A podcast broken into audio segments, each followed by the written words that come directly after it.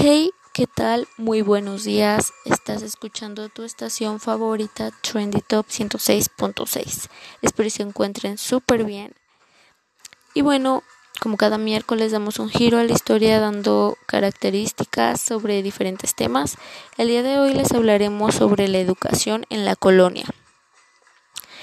Comenzamos.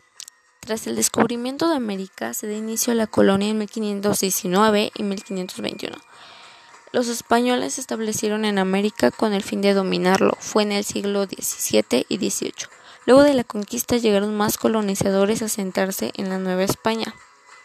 En el gobierno, España. El rey de España es como la máxima autoridad. La casa de contratación se encarga del comercio entre España y América, al igual que el flujo de pasajeros. El Consejo de Indios en 1524 se dictaban normas y leyes sobre el trato a los indígenas. Se aconsejaba al rey en los asuntos de los indios.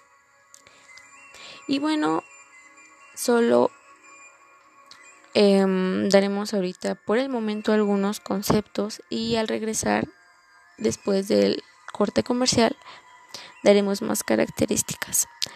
Así que no se despeguen y sigan escuchando Trendy Top 106.6.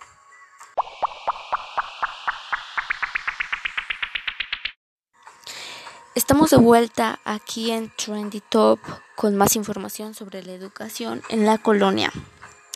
En América, los virreyes representantes del rey en América que gobernaban en su nombre extensos territorios llamados virreinatos se encargaba de la expansión de la fe católica.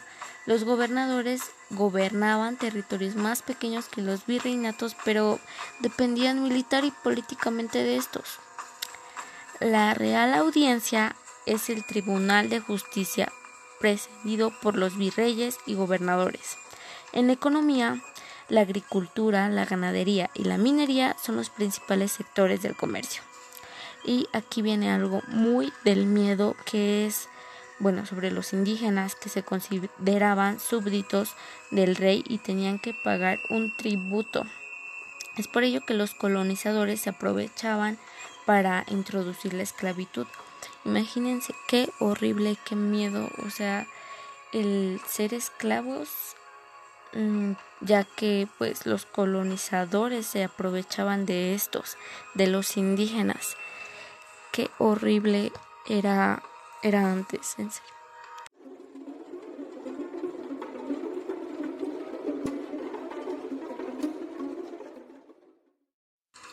La encomienda. Un grupo de indígenas eran designados a un español al que le debían de pedir tributo a cambio de ser evangelizados y bautizados. En la sociedad, al ser colonizada, disminuye la población indígena debido a a las guerras de conquista, al contagio de enfermedades, al sistema del trabajo, separación de familias y al mestizaje.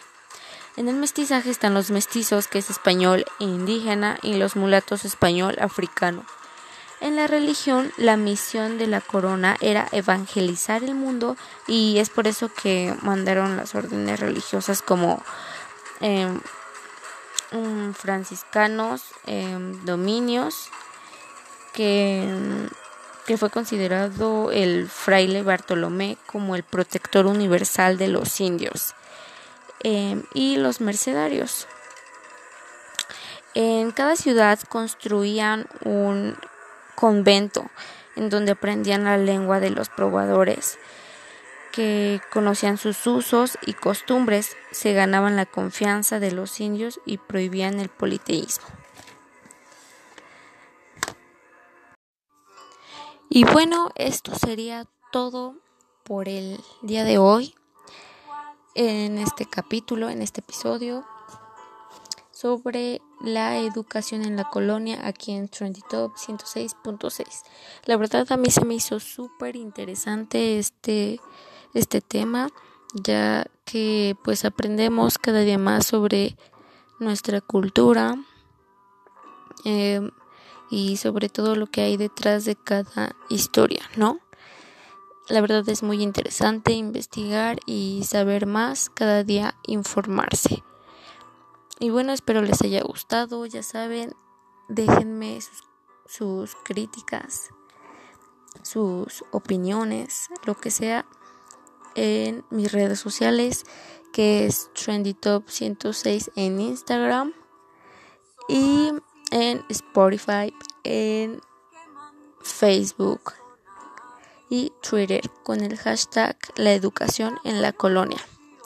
Los estaré leyendo. Muchas gracias por estar escuchándonos. Hasta la próxima. Cuídense muchísimo. Usen cubrebocas.